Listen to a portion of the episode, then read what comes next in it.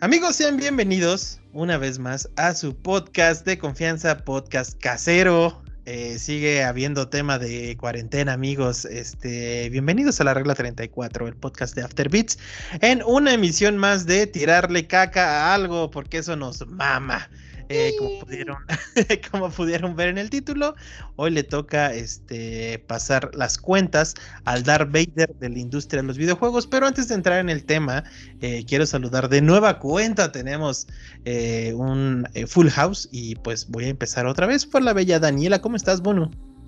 Bien, bien, y ahora sí con todo el hate, porque en este sí Voy a decir pura babosada, pero sí, sí tengo mi enojo, güey. todos tenemos bilis, ¿eh? te lo apuesto. Eh, también me acompaña esta tarde el querido Zetobot, eh, Zeto Senpai, ¿cómo estás? me encuentro muy, muy bien, pero pues con el tema este, pues hay que sacar la ira que uno lleva adentro, que nos queda. En efecto. Y querido Papu Mario, ya se escuchó por ahí su risa, papi. ¿Cómo estás? Es que cómo no reírme de lo de Seto Senpai. Porque sí, Seto es este la waifu oficial de este programa. E, es este princeso Seto. Exacto, no, y, y, emocionado de hablar de este tema, porque yo con ella sí tengo una relación amor-odio. Por eso te vas a ir como Gordon Tobogán, papi, este, ahorita que te cedamos los micrófonos. Pero antes de eso tengo que presentar a la belleza más chula y este ardiente del norte de este país, mi querido Ramón Eduardo. ¿Cómo estás, Rey? Eh, pues igual con Mario, este, opino igual también. Eh, hay una relación de amor-odio con, con EA. Eh, creo que es una muy buena empresa que tiene unas prácticas eh, medio así, medio bestialonas. Y pues vamos a, echarle hate el día de hoy a, Electronic Arts vienen filosos y este con machete todos ustedes. Y pues como ya les había advertido y como amenacé al querido Mario Yanami, le iba a ceder los micrófonos porque él trae, pero la mera rabia con Electronic Arts, ¿cierto, papu? ¿Para qué te digo que no? Sí, sí, la neta. Eso. Pues es correcto. Pues es correcto, mi buen Meatball. De hecho, quiero retomar un poco la analogía que hiciste al principio del programa, porque tú decías que EA era el Darth Vader de, de la industria de los videojuegos. Y me acordé muchísimo de un artículo que publicó Electronic Gaming Monthly en marzo del 2005. O sea, ve hasta dónde nos estamos regresando acerca de las prácticas pues monopólicas de Electronic Arts. los pongo un poco en contexto para los que no sepan. En ese año Electronic Arts se hizo de los derechos exclusivos de la NFL para hacer juegos de fútbol americano por 20 años. Eh, un contrato que obviamente ya este, han renovado. Y también, bueno, la compra de estudios como Criterion, que si no lo recuerdan, pues son los creadores de Burnout y aparte salieron mucho las denuncias de esposas de trabajadores en ese entonces de EA que pues tal cual los tenían en completa y absoluta esclavitud. Pero bueno, vámonos desde el inicio, mi buen Mitval. Pero vamos con lo menos peor, dice. Eh, exactamente. vámonos al principio, obviamente. Ajá. Porque toda historia tiene un principio. Y nos vamos hasta 1982 con un empleado que había trabajado en Apple con el buen Steve Jobs y me refiero a Trip Hawkins. Trip funda Electronic Arts exactamente hace 39 años, en 1982. y ellos se comienzan, pues sí, programando juegos de computadoras. Lo más interesante que sacó EA a lo largo de los 80s fue un juego que seguramente Muchos de ustedes recordarán en el Nintendo, en el primero original, llamado Skate or Die. Pero algo que siempre se volvió como tendencia dentro de EA, pues fue la creación de juegos deportivos. Sin embargo, ya desde este entonces EA mostraba pues su lado macuarro en el hecho de que se volvió un monopolio terrible. Y esto lo comprobamos con una serie de RPGs que, bueno, se volvió muy famosa, que quizá alguno de ustedes recuerde, en computadoras que se llamó Bart's Tale. Bart's Tale, eh, pues fue uno un hitazo en PC en su primera edición y EA de inmediato vio el, simbolito de dólares en sus ojos y dijo, güey, voy a comprar el estudio que hace Bart's Tale y vamos a hacer secuela año tras año tras año. Ojo, ojo estoy hablando Mira desde finales joya. de los ochentas, cuando están ya haciendo estas prácticas. Estas prácticas sobre todo de comprar estudios. El siguiente estudio que obviamente muy famoso que comprarían es Maxis. Maxis, para los que recuerden, pues eh, son los creadores de SimCity, de los Sims, de Sport, eh, de este estudio muy famoso de, de Will Wright, que es el creador de todos estos juegos, y que desafortunadamente pues dejó de existir de hace varios años, y es algo que EA ha hecho siempre. Tanto comprar estudios que están en ascenso y llevarlos a su inminente quiebra. Pero lo que EA vuelve, lo vuelve un titán, es en la época del Sega Genesis, de la era de los 16 bits, con un juego que, bueno, se volvió el fenómeno en Estados Unidos, el vende consolas del Sega Genesis, John Madden Football. Esta primera entrega sale, bueno, la primera entrega sale en computadora en el 89 y ya en el Genesis sale en el 90 y ya 21 años, no, 31 años de Madden ya llevamos, para que se den un Qué poco joya, güey. igual la idea. Y ya EA a lo largo de los 90 comienza a volverse una casa prácticamente exclusiva a títulos eh, deportivos. Tienen los juegos de NHL, eventualmente se hacen de FIFA, de NBA, etcétera, etcétera. Pero en los 2000, amigos, aquí llega algo que cambia un poco el rumbo. De entrada, pues EA comienza a hacerse de licencias. Licencias ahora de películas, de programas de televisión y de varias franquicias conocidas. La primera de la que se hizo, soltó el billetazo, Nintendo terminó su contrato con, con los derechos de James Bond y se hace de los derechos EA por un larguísimo, larguísimo tiempo. Y aquí se comienza a hacer el monopolio de todos los estrenos del verano, porque tiene Harry Potter, tiene El Señor de los Anillos, tiene infinidad de juegos que empiezan a salir bajo el sello de EA y que se vuelven éxitos totales de venta. De hecho, creo que para mí esta es la época dorada de EA. Sus juegos deportivos, de verdad, había una especie de innovación en ellos cada año. No era solamente pues ver los updates de, de las alineaciones ni nada por el estilo. Y también sus secuelas se vuelven muy importantes. Eh, secuelas, por ejemplo, eh, The Need for Speed, The Burnout, pero también se debe a la compra de estos estudios, como bien les había platicado. Compran Criterion, Criterion que originalmente lanza Burnout a través de Acclaim, Acclaim quiebra y pues ahí otra vez se le ven los simbolitos de dinero. Y así es como EA, eh, pues sí, comienza a lanzar muchísimos juegos al año. Tan solo en el año 2000 lanzaron más de 15 juegos ellos. Su puta madre. Es una cantidad increíble de títulos y digo para todas las consolas. Recuerden que también llegó un momento en el que podías eh, jugar Harry Potter desde el Game Boy Color hasta el Advance en Play 1 y en Play 2. Entonces EA hizo de las suyas por un muy buen rato. Y creo que aquí me voy a hacer un pequeño paréntesis porque creo que esta es la época que ya a todos nos tocó. Quiero empezar con la queridísima Daniela Elena. ¿Qué juegos de EA tú recuerdas de los 2000? Específicamente del 2000 al Fuck. 2005, 2006. Puta madre, no me acuerdo, güey. De los 2005, pues creo que lo más que recuerdo probablemente ya serían los nuevos de los Sims. Este. No, pues sepa la madre, güey, no me acuerdo. Los de Harry Potter. Pues sí, ¿No Danu. No, pero empezaron. Ah, sí, es cierto, güey. El de las cabanas 2004, ¿no? Sí, pues Piedra Filosofal es 2001. No, ajá, sí, es cierto. No mames, tanto tiempo, puta madre. De hecho, sí, esos son los que yo más. Yo nada más llegué a jugar, creo que el primero y el tercero, y de ahí salté el 4 y vale madre ya de ahí. Pero no eran tan malos los juegos. Creo que son los que más podría yo decir que jugué. Es que de ahí casi yo me metí mucho más en los Sims, güey. Casi no. No recuerdo de los demás. Ah, a lo mejor. Need for Speed. Sí. No si ese también salió, porque de ahí, bueno, de los de Need for Speed tengo, tenía yo creo que de los primeritos. eh, llegué a Hot Pursuit del, obviamente de los anteriores, no del, del que hicieron a, a últimas, y de ahí salté hasta el Underground, si no mal recuerdo. Es de GameCube. Ajá, exactamente. Pues de hecho lo jugué.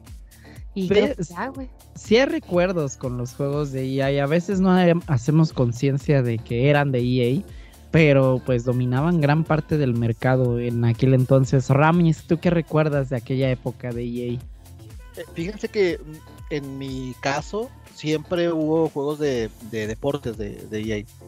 Este, sobre todo, bueno, pues los FIFAs, obviamente. Creo que son los que más este, han, existido en mis, bibliotecas de videojuegos.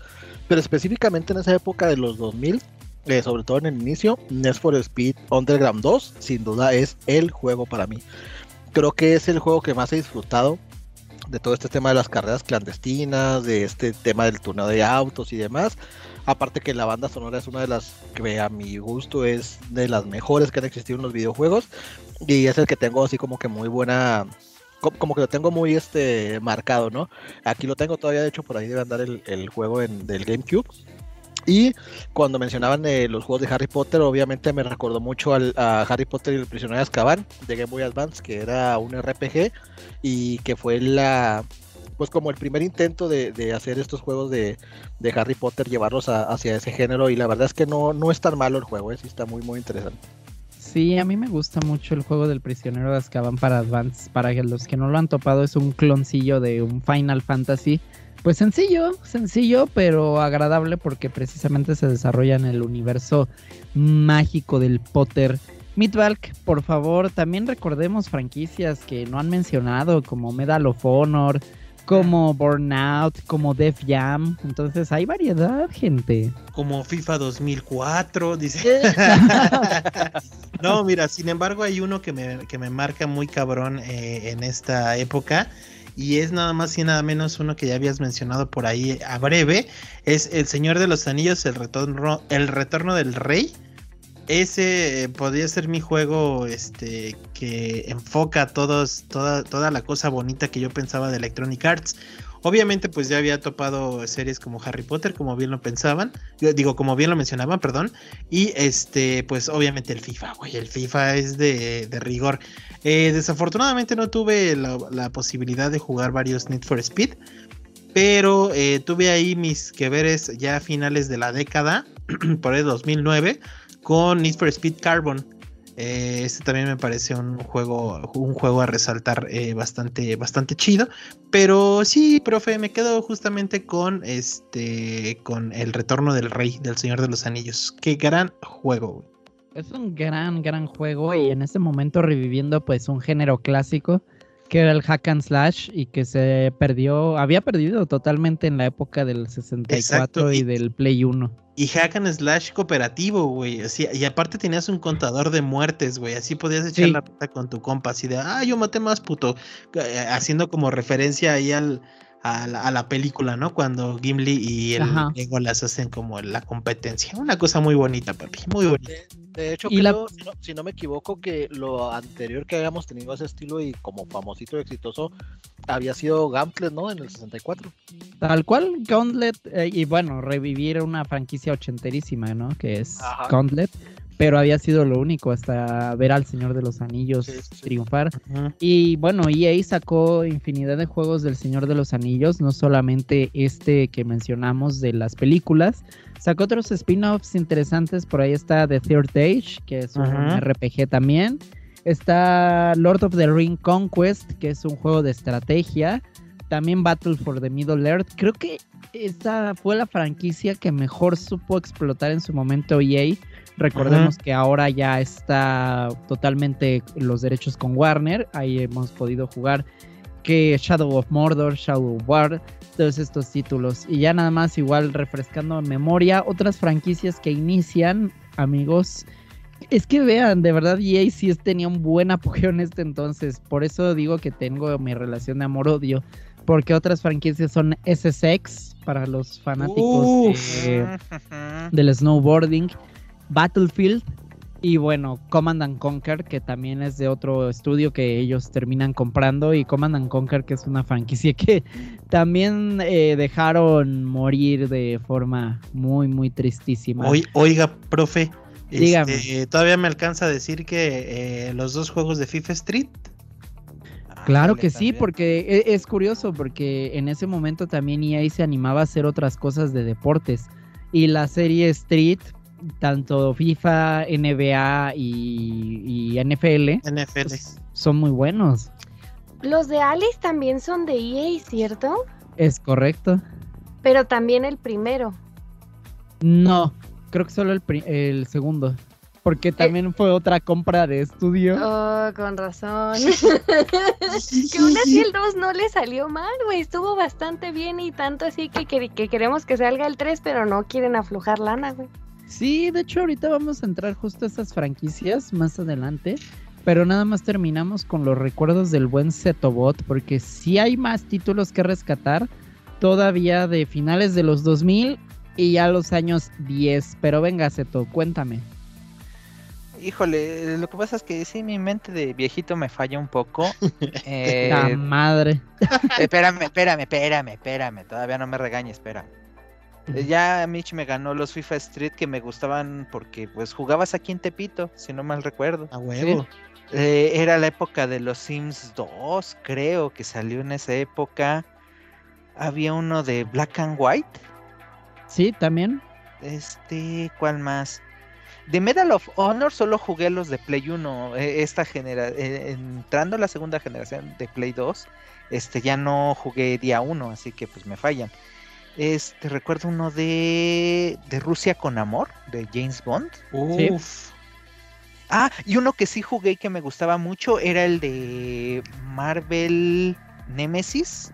Ajá. Que haz cuenta que metías al Spider-Man, al Capitán América, a Hulk y los metías en una arenita y órale, a trancazos de aguamas. Es el de Rise of the Imperfects. Imperfect. Ujú. Sí, no recuerdo, pero nada más recuerdo que estaba chido. A mí me, yo odiaba ese juego, Zeto. ¿No te gustaba? Se me hacía aburridísimo. No mames. Ah, bueno, es que yo lo jugué con amigos y Uh. teníamos el fan. que- Es que yo no tenía más. Les digo No, pinches. no, no lo digo por eso. Les digo pinches raros, güey.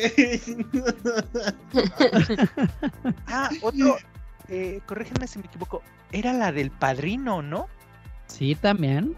Porque ese sí lo jugué y ay, jugué y sí estaba padre. E- Era el GTA, pero Ajá, el GTA padrino. como- Con la historia del padrino, ¿verdad? ¿mandé? El GTA, sí, tal cual, pero con la historia del padrino. Ajá, ¿Sí? exactamente. Y, y sí se me hizo así muy, muy, muy padre ese juego. Sí, el juego del padrino es una genialidad. Si nunca lo han jugado, yo se los recomiendo muchísimo. Em, como bien dice Zeto, es un clon tal cual de GTA, pero participas en distintos eventos que ocurren a lo largo de la primera película, mientras tú actúas tras bambalinas de lo que está pasando con la familia Corleone. Recuerdo la versión del Xbox y hasta tenía sus clips tomados directamente de la película y me parecía una joya. De hecho, ese fue mi acercamiento al padrino.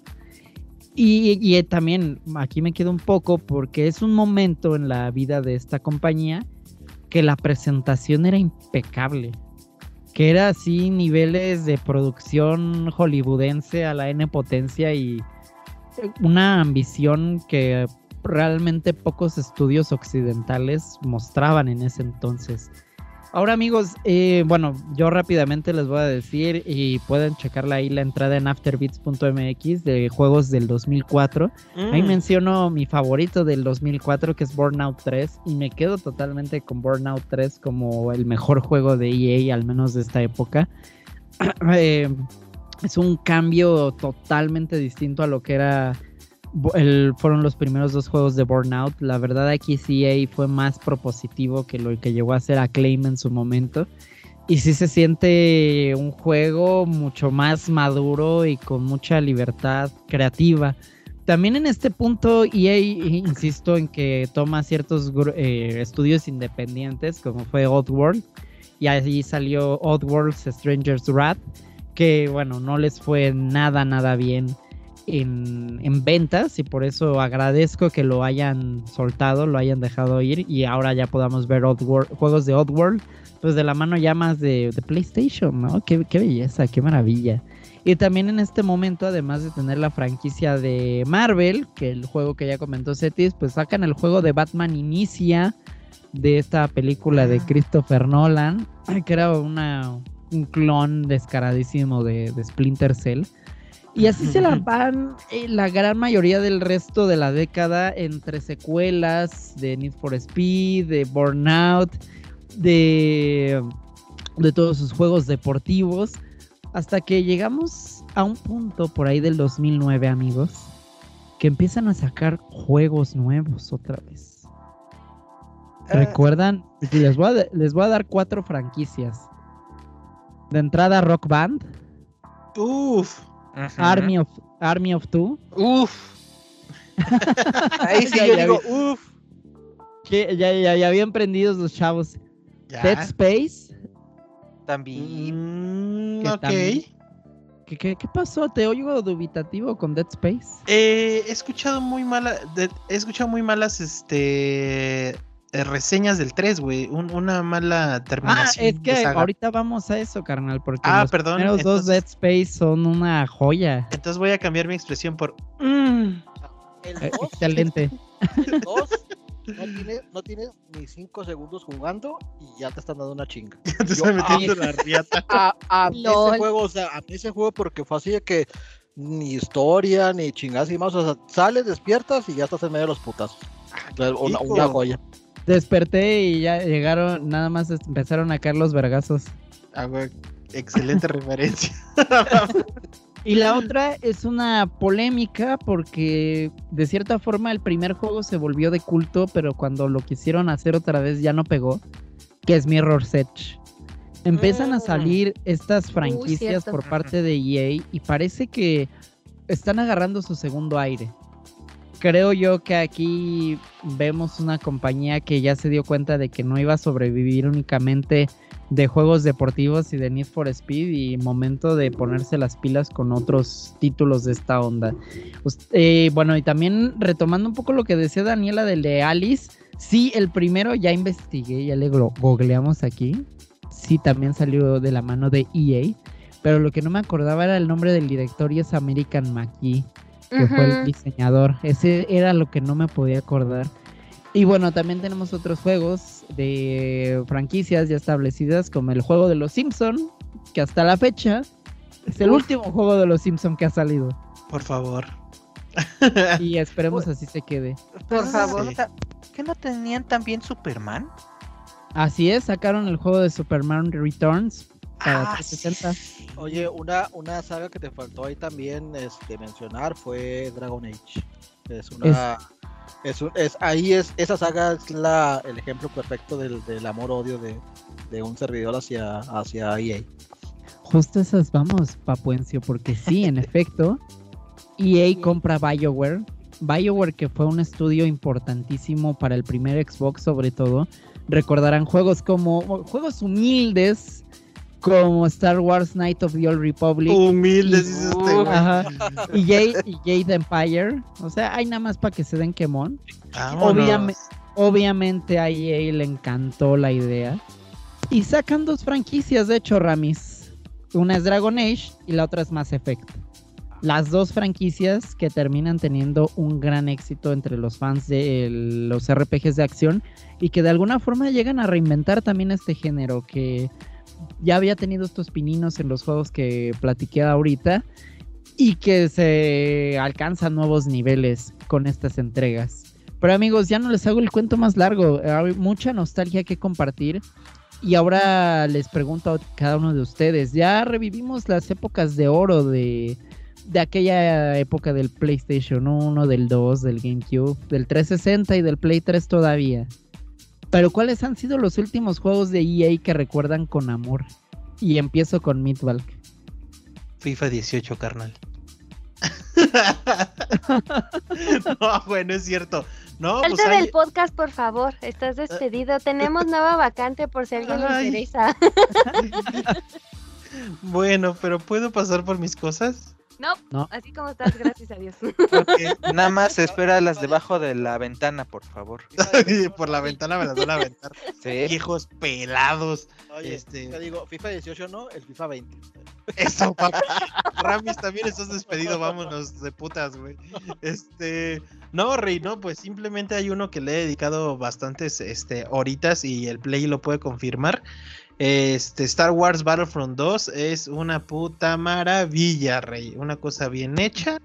Este, obviamente le costó un título previo a entender las lecciones que necesitaba.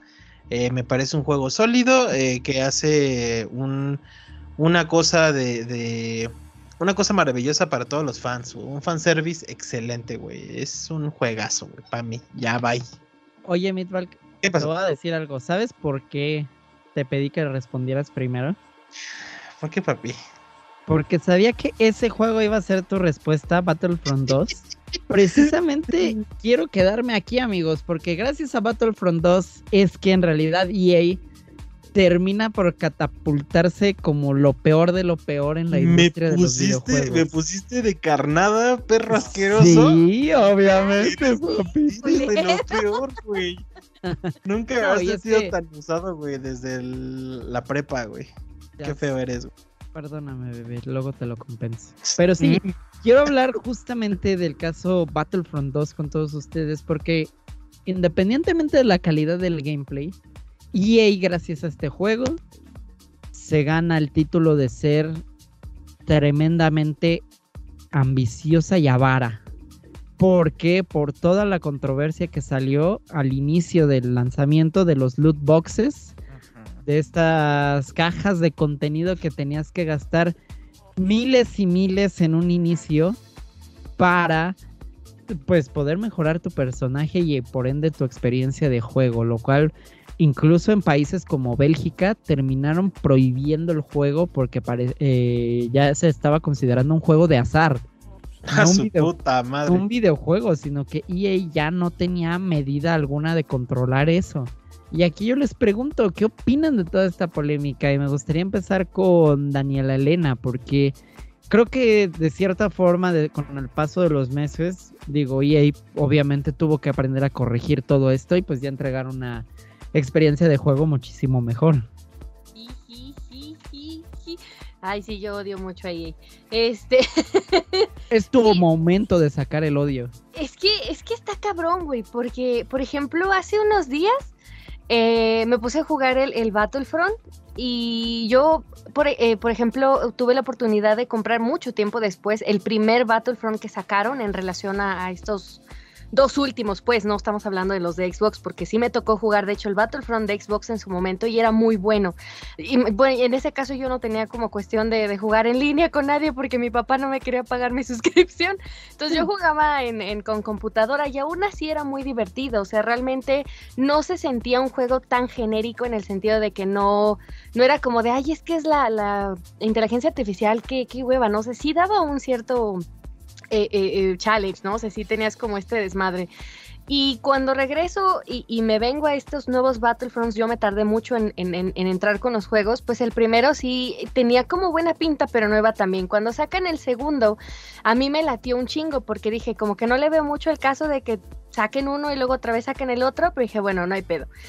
Sí, el juego empezó con mucha controversia, tanto así que yo me negué a comprar el juego. O sea, yo soy fan de Star Wars. No les voy a decir que tan tan fan porque no me sé todo el universo así tal cual, pero soy fan de Star Wars y me gusta. Entonces yo me negué a comprar el juego porque realmente era muy ridículo eh, la cantidad. O sea, deja tú de también cómo lo vendían, el precio al que nosotros también nos llega, porque acuérdense que no es lo mismo vivir en Estados Unidos y pagarlo allá que venirse para acá y pues todo el pinche desmadre con el cambio del dólar y la chingada, ¿no? Entonces sí era una cuestión muy, muy, este, cara o no, no reditaba y además es como muy, muy estúpido el tener que sacar, o sea, estás comprando un juego base, pero aparte tienes que comprar más para salir adelante y además todavía si quieres ser mejor que Chuchito o Perenganito, pues tienes que soltar más lana, es como muy estúpido, ¿no? Entonces sí, hubo controversias en muchos países, los empezaron a, casi casi censurar y tuvieron que salir así como de, ay, ¿qué crees?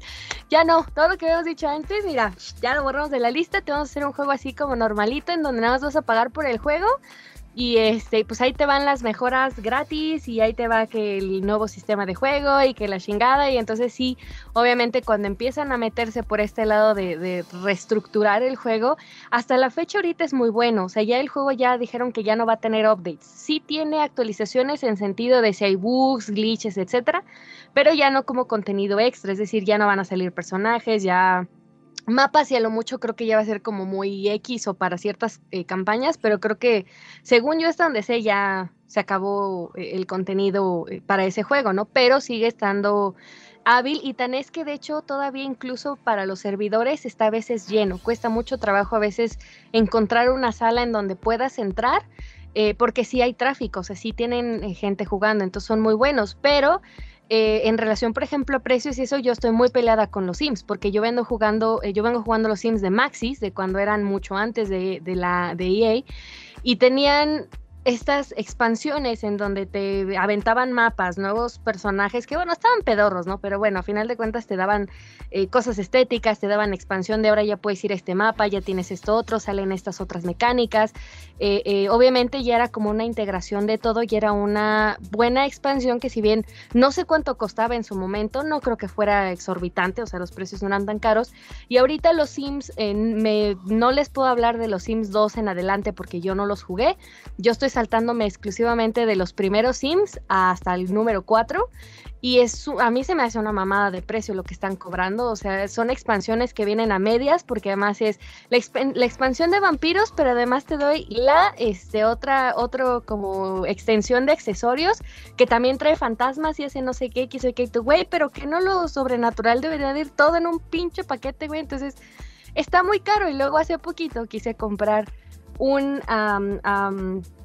unos DLCs, dijo, bueno, vamos a soltarle pesos, güey, además todavía hay que pagar un importe extra. Entonces es como de, no, ya no compré, terminé por no comprar nada y quedarme con mi juego base. Entonces sí, yo estoy muy peleada con eso, yo no sé si, si hay quienes lo aceptan y está chido, ¿no? Cada quien su dinero, pero yo sí tengo mucho cringe con ese aspecto en, en relación a sus precios y a cómo están manejando eh, eh, las, las estas como, como entregas que tienen y que, que, siento que deberían de y podrían ser mucho mejor y aún así no lo logran, güey. Entonces, ¿qué pido con Electronic? De verdad yo los odio.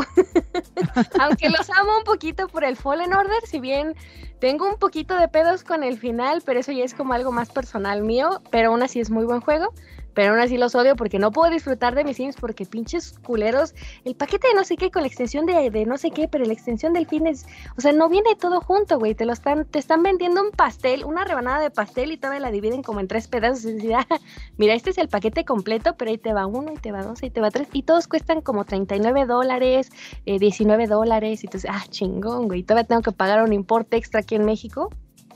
hombre, güey, yo ya los odio. Yo quería que justo sacaras el hate de los Sims.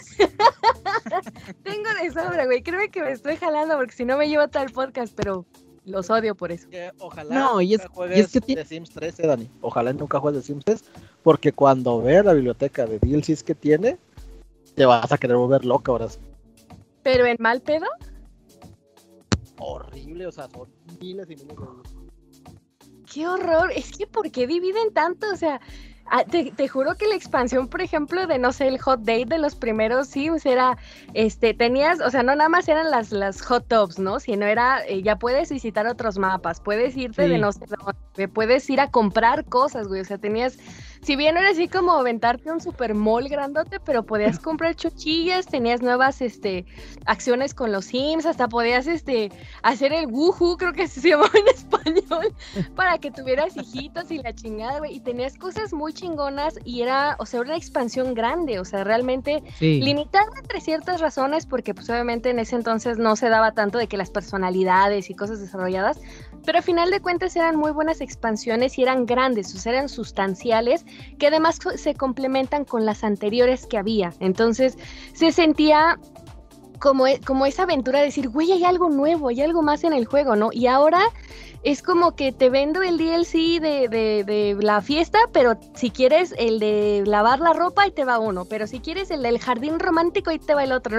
Te agregan cosas que yo siento que valen demasiado, o sea, el, el, paquete vale demasiado para lo que te están vendiendo y dices, güey, ¿por qué no te, o sea, aunque no me lo saques de a año o de a mes, güey, pero aviéntate un buen paquete chingón y véndemelo a 39, 40 dólares, pero que tenga una sustancia pues chingona, no sé, güey. Me a lo mejor yo estoy bien roñosa, pero sí los odio. No, no estés roñosa, porque yo me acuerdo también de las expansiones de los primeros Sims. Y eran así de temáticas muy, muy joya y sí tenían mucho contenido. Me acuerdo mucho que había una como de brujas y cosas así por el estilo que estaba bien, bien joya.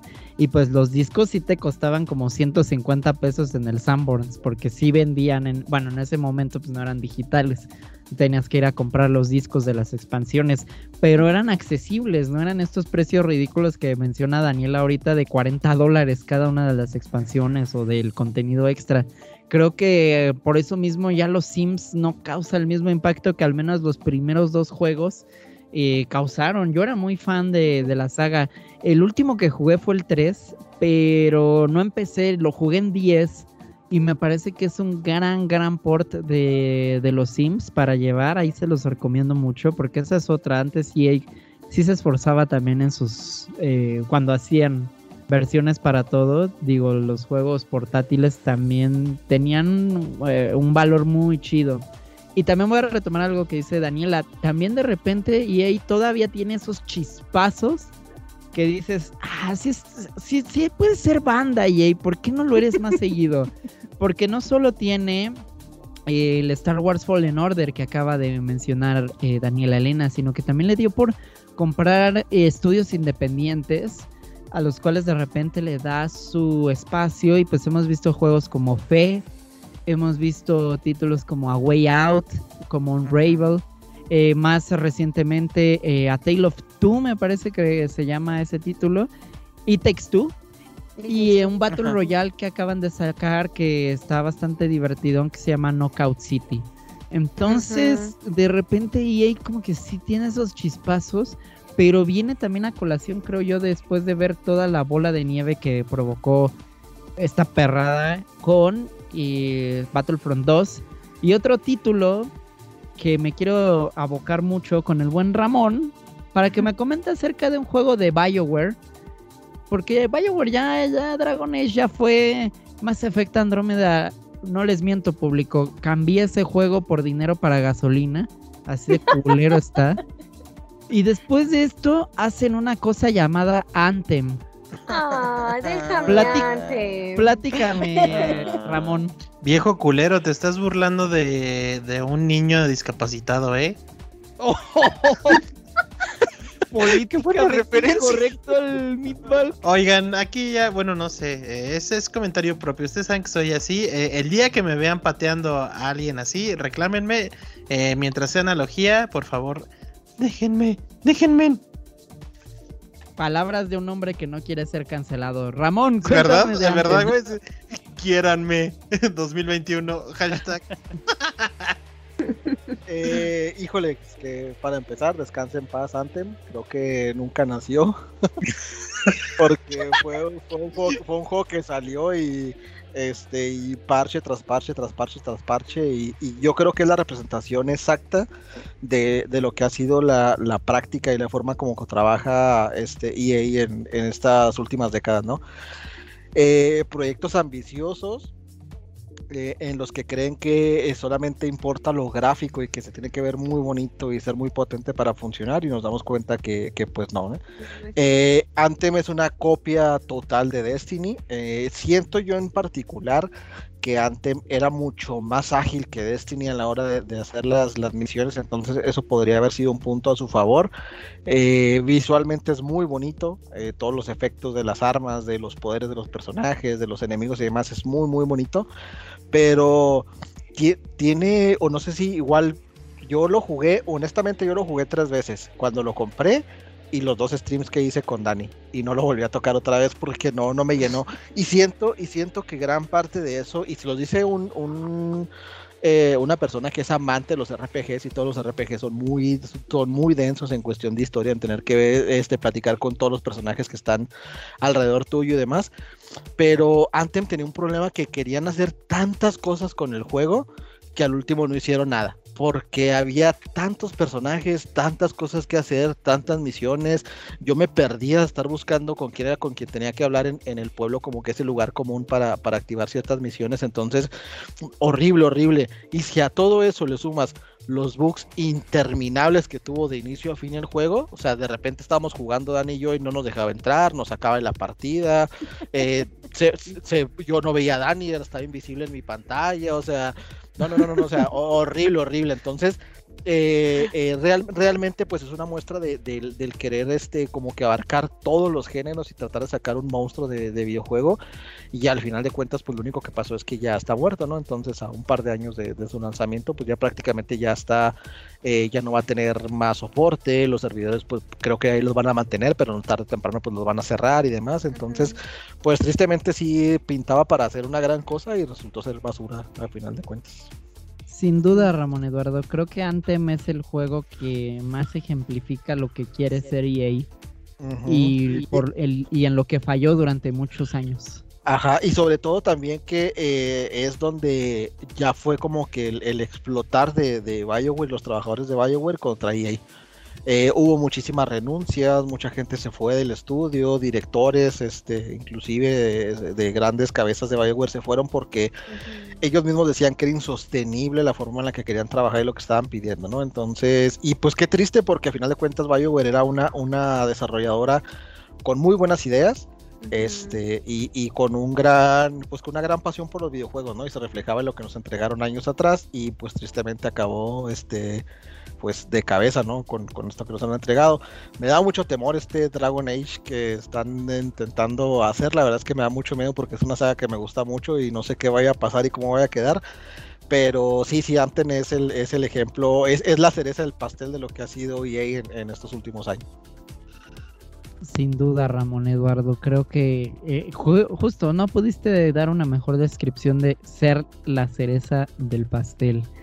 Y bueno, eh, ya nada más para terminar, pues obviamente no podríamos irnos sin hablarles un poco del impacto de los juegos deportivos que han tenido en estos últimos años EA, porque de ser toda la barra completa de NHL, de NBA, de fútbol americano, de fútbol, de golf, etcétera, etcétera, de sí, de, ah. cualquier deporte que hasta rugby llegaron a sacar la, UFC.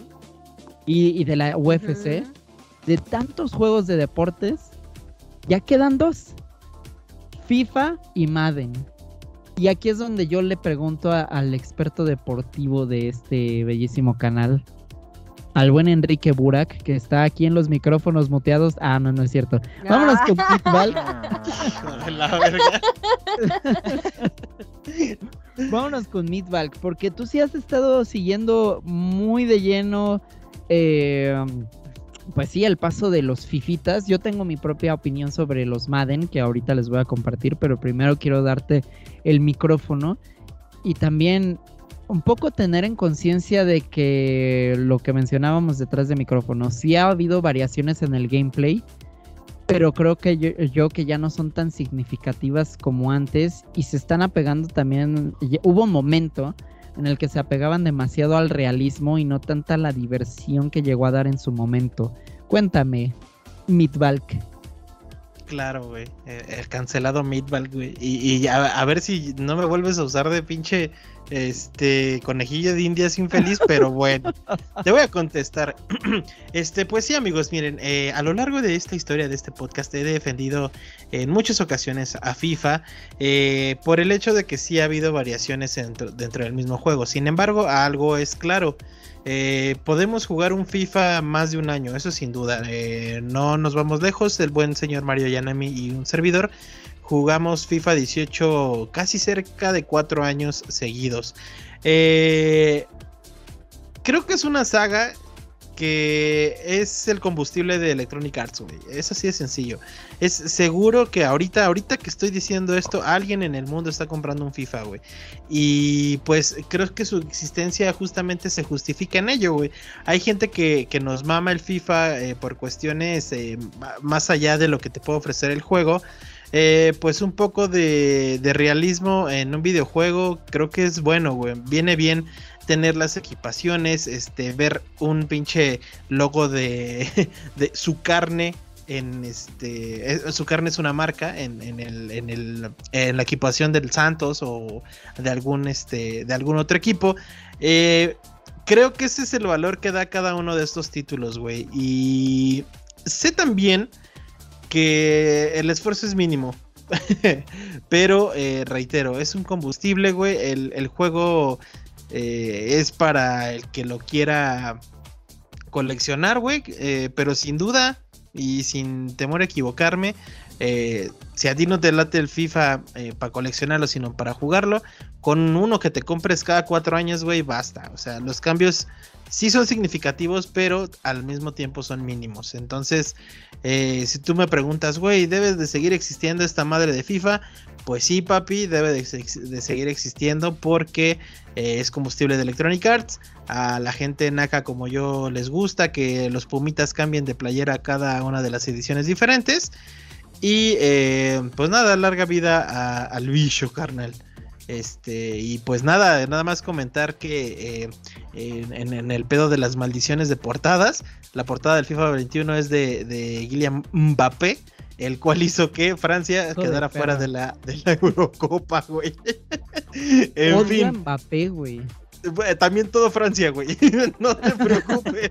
No, pero es que aparte, vamos a hacer el paréntesis de charla deportiva aquí. Okay. Amigos, si no saben quién es Mbappé, eh, bueno, el tipo se ganó, pues sí, un lugar respetable eh, después del Mundial del 2018, pero dicen que para esta Eurocopa ya está inmamable, que ni siquiera se juntaba para los entrenamientos. De hecho está la estadística de que salvó esa, ese tiro que falló, ese penal que falló, no tiró a portería en toda la Eurocopa. No mames. Y es un tipo que cobra millones y millones y millones de dólares. Ahí. Y tiene 20 añitos, amigos. 20 añitos, eh, ya es campeón mundial y mamador. Eh, y ahorita, hoy en día, eh, Francia lo odia, como no tienen ni idea. Y, y, y, con justa razón. Y con justa razón, güey. Solo tenía una chamba, güey. No como mi no como mi papacito Antoine Grisman, que pues sí salió llorando. Rey, hasta donde estés. que escucha nuestro podcast, mira. El, no, a, a, a, mí me, a, mí me, dolió, pero ver al bicho eliminado porque pues muy probablemente sea su última Eurocopa. Euro. Entonces, sí, déjame sí, al bicho en paz, güey, no mames. Qué humildad de ese cabrón.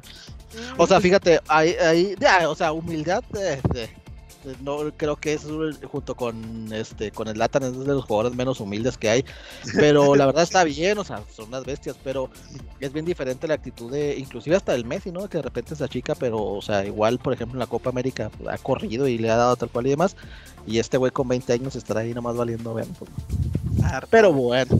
Pero bueno eso fue la maldición de la portada de, de FIFA este, pero también hay una por ahí de Maiden, espero la menciones en tu, en sí. tu papi.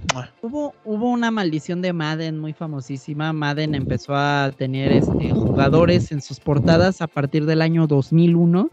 Y en ese momento, pues todos los jugadores eh, comenzaron a sufrir maldiciones. Se rompió con, con el paso del tiempo, se terminó este, rompiendo pero cada uno de estos jugadores llegó a tener unas lesiones o fracasísimos impresionantes acá en la vida. Les voy a dar el dato de uno en concreto. Solo quiero checar si era del 2008 o del 2007. Sí, del 2008. El, atleta en portada era el buen Vince Young, que fue coreback de, de los Titanes. Y pues el vato ya está en la el vato ya está en la mera miseria, así bien culera. Ya se no declaró en bancarrota desde hace unos años. Y pues ha tenido muchísimas eh, demandas también. El buen hombre ha tenido problemas legales. Uh, hace, no, ha hecho muchísimas cosas. Así, por, por, por ahí por el estilo va la maldición de Madden. Pero lo que yo iba con Madden, a mí era una serie que de hecho me introdujo al deporte, a, al fútbol, a entenderle. Eh, me, me, acuerdo que me llamaba mucho la atención, pero pues no, no tenía ni idea de qué iba. Y compré Madden 2006 para Xbox. Y gracias a él pues comencé a entenderle las reglas, comencé a seguir el deporte. Pero después se volvió una experiencia increíblemente complicada. creo que si ya de- de- si te perdiste un año, olvídate, ya, no- ya no puedes hacer ni un pase, a menos de que te dediques horas y horas y horas a, en- a entrenarte en el Madden. punto para FIFA Rey. Eh, Punto el güey para FIFA. Sí. el güey que jugó FIFA 2010 puede jugar FIFA 21 en control básico sin pedos. y sin problema. Y creo que ya llegamos a un punto en el que Madden, más allá de vender un videojuego, vende imagen. Porque ya se volvió demasiado eh, estético y estilizado el producto que están ofreciendo, más allá de una experiencia de juego. Por ejemplo, salió la portada del próximo Madden 22 y no más, sí lo quiero comprar nada más para ver la portada ahí. Sí, güey, sí. y está increíble la foto de Mahomes y Brady, pero jamás lo jugaría, güey. Porque Sí. es un juego ya este únicamente de póster. Y eso creo que se perdió muchísimo de lo que era Madden desde un Y- inicio, desde y- lo y que era el sabes- Genesis. ¿Y sabes qué franquicia fue al revés? La franquicia de NBA Live. Eh, lo- los juegos, por ejemplo, 2K Sports eh, ha hecho juegos de deportes muy, muy cabrón, ¿no? Pero si tú comparas, eh, si, no, si no has seguido como que la pista de estos juegos, si tú comparas eh, el NBA 2K 2000, el que quieras, con la versión de, de NBA Live, es mucho más sencillo y práctico jugar NBA Live, es más intuitivo, luego luego agarras a los botones, porque el otro, hijo, yo me acuerdo que quise jugar en el Play 4, no sé si el 2019 se me hace de, de, de NBA 2K, y o- imposible, ¿eh? o sea, así imposible, y yo soy un alguien que siempre tiene juegos de deportes aquí, los juega, y de verdad que no hallaba así ni para dónde hacerme, ni cómo hacer un chingado tiro, ni cómo encestar, ni nada tal cual, hasta que me desesperé y dije, ya, pues esto no es para mí, y desinstalé el juego. Entonces han tenido sus cosas buenas, sus cosas malas y ahí, ahí van, ¿no? Ahí moviéndose entre, entre este tema de los juegos deportivos. Eh, Maiden me pasó lo mismo que a ti, es imposible jugarlo, no le entiendo ni madres, ya no sé cómo hacer las Mm. cosas cuando en el 64 era un gran juego para mí, era lo que más jugaba de, de fútbol americano. Entonces, pues han tenido sus aciertos y sus... Y en, este tema, ¿no? De videojuegos de deporte, nada más han tenido sus aciertos y sus errores en, en los años, dependiendo de la franquicia que, que veamos. Sin duda, y creo que eh, esto ya cierra por completo el tema EA, porque EA la historia es de aciertos y muchos fracasos, pero veo yo un poco ya más optimista su situación. Creo que sí definitivamente aprendieron de casos como Battlefront 2, como Anthem y, que, y como Mass Effect Andrómeda, y quizá ya podamos ver algo chingón otra vez por parte de esta desarrolladora que platicábamos al inicio, pues sí nos dio recuerdazos muy bellos. Pues amigos, muchísimas gracias, sean todos ustedes eh, agradecidos de mi parte por quedarse a escuchar tanta sarta de hate. Eh, no me imaginé que Daniela Elena los tuviera en tanta lista de muerte a estos carnales como, como soltó hace ratillo, pero me alegra porque a veces le hace falta soltar veneno a esa mujer. Un poquito, güey, pero es que se mama, güey. Además, vaya, güey, yo le tengo mucho cariño por el Knights of the Old Republic, güey, y de repente salen con estas madres de que ya no, ya ni siquiera quiero pedir un, este nuevo Star Wars de, de ellos, porque pues no mames, o sea, ya no tengo la confianza de que vaya a salir chido y la neta sí tengo ganas de una tercera entrega de esta saga y ya no quiero nada, güey. Todos nos quedamos con ganas de la tercera. Pues amigos, igual déjenos en los comentarios, en los tuitazos, en el Facebook, en Instagram, donde ustedes quieran, díganos qué opinan de EA, qué recuerdos chidos tienen, porque ya hablamos de lo positivo también, no se trató solamente de sacar toda la bilis, sino, por ejemplo, recordar alguna edición de Madden o de FIFA o de NBA que les haya gustado, algún juego eh, de Need for Speed, lo que sea. Por favor, déjenos, déjenos ahí en los comentarios. Y mientras díganme, bellísimo elenco de Afterbeats, ¿dónde los encontramos en redes sociales? Seto, ¿dónde te encontramos? A mí me encuentran en Twitter como Bellicoseto. Ramón, A mí en- búsquenme en redes sociales como Aricado López y ahí me siguen y ahí echamos el cotorreo, así también en las consolas de videojuegos, ahí pónganle y el que le salga ese me lo soy yo. Michelio, Oh, claro, a mí me encuentran en todos los lugares posibles como Midbalk, ahí en consolas, redes y su pinche madre. y finalmente la Telatuani de este sacrosanto espacio, Daniela Elena. Bonnie Wolf, guion bajo cero en Instagram y en Twitter.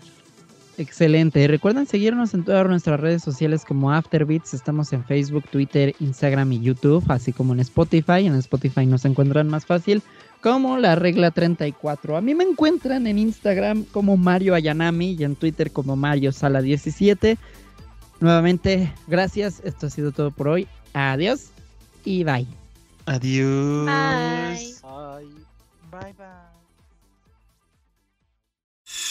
Snake, what happened? Snake!